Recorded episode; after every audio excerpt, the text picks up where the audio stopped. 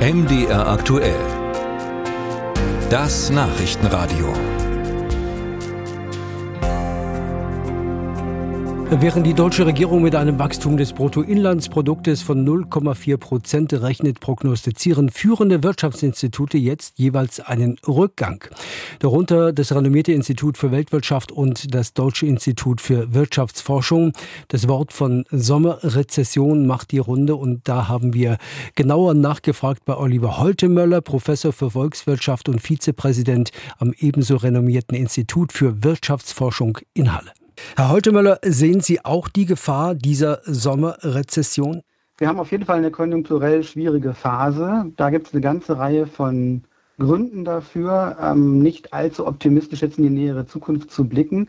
Ob das dann eine Rezession ist im Sinne von zwei negativen Quartalen, das ist im Moment recht schwierig zu beurteilen, weil wir eine eine ganze Reihe von Sondereffekten haben, die sich auch in der Statistik überlagern. Aber die konjunkturelle Lage ist schwierig und schwach.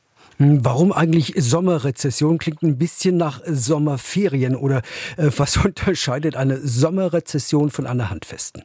Ja, der Begriff ist irreführend. Wir haben ja auch schon ein sehr schwaches erstes Quartal gehabt. Im ersten Quartal dieses Jahres ist die Wirtschaftsleistung gesunken, auch im vierten Quartal des vorangegangenen Jahres.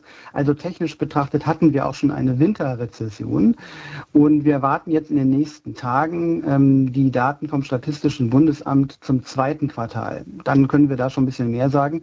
Alle Frühindikatoren, die wir haben, deuten darauf hin, dass dann auch das dritte Quartal in diesem Jahr sehr schwach werden sein wird, so dass wir eigentlich, wenn es schlecht läuft, vier Quartale in Folge mit einem Rückgang der wirtschaftlichen äh, Aktivität sehen könnten. Er betrifft diese Entwicklung denn alle Regionen in Deutschland gleichermaßen? Nein, das ist nicht ganz gleich verteilt. Wir haben im Ostdeutschland äh, schon im vergangenen Jahr eine geringfügig bessere Entwicklung gehabt als in Westdeutschland. Der Rückgang war nicht ganz so stark.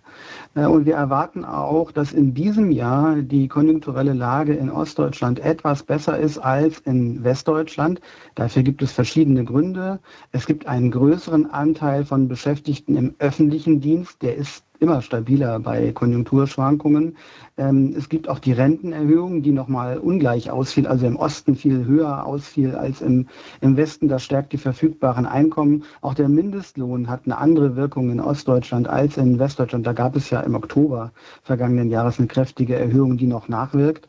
Ähm, und all diese Faktoren führen dazu, dass es in diesem Jahr auch in Ostdeutschland etwas besser laufen könnte, aber auch schwach. Schauen wir doch mal genau auf Mitteldeutschland. Sie sagen ja schon Ostdeutschland, aber steht Mitteldeutschland da genau da wie alle anderen ostdeutschen Bundesländer? Wie das da am ganz aktuellen Rand aussieht, können wir nicht genau sagen. Da haben wir nicht die statistischen Informationen darüber. Aber wir haben ja zum Beispiel in Mitteldeutschland im Saalekreis die chemische Industrie, die von den hohen Energiepreisen äh, betroffen ist. Wir haben ähm, auch andere Bereiche, die überall leiden, wie etwa die Bauindustrie, die natürlich auch eine gewisse Rolle spielt. Mit dem Zinsanstieg wird es schwieriger für private Haushalte, ein Eigenheim zum Beispiel zu finanzieren.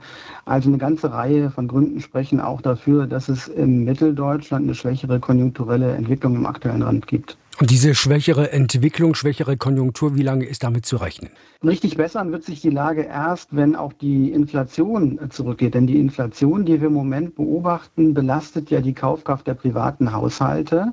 Es bleibt dann einfach ähm, weniger Geld real für Käufe in der Kasse übrig, wenn man die Preissteigerungen äh, berücksichtigt. Und das wird nur langsam sich verbessern, im Laufe des nächsten Jahres vielleicht auch erst. Also wir können nicht davon ausgehen, dass es jetzt eine ganz ganz schnelle Erholung gibt. Ja, das sagt Oliver Holtemöller, Professor für Volkswirtschaft und Vizepräsident am Institut für Wirtschaftsforschung Halle hier im Gespräch mit MDR aktuell.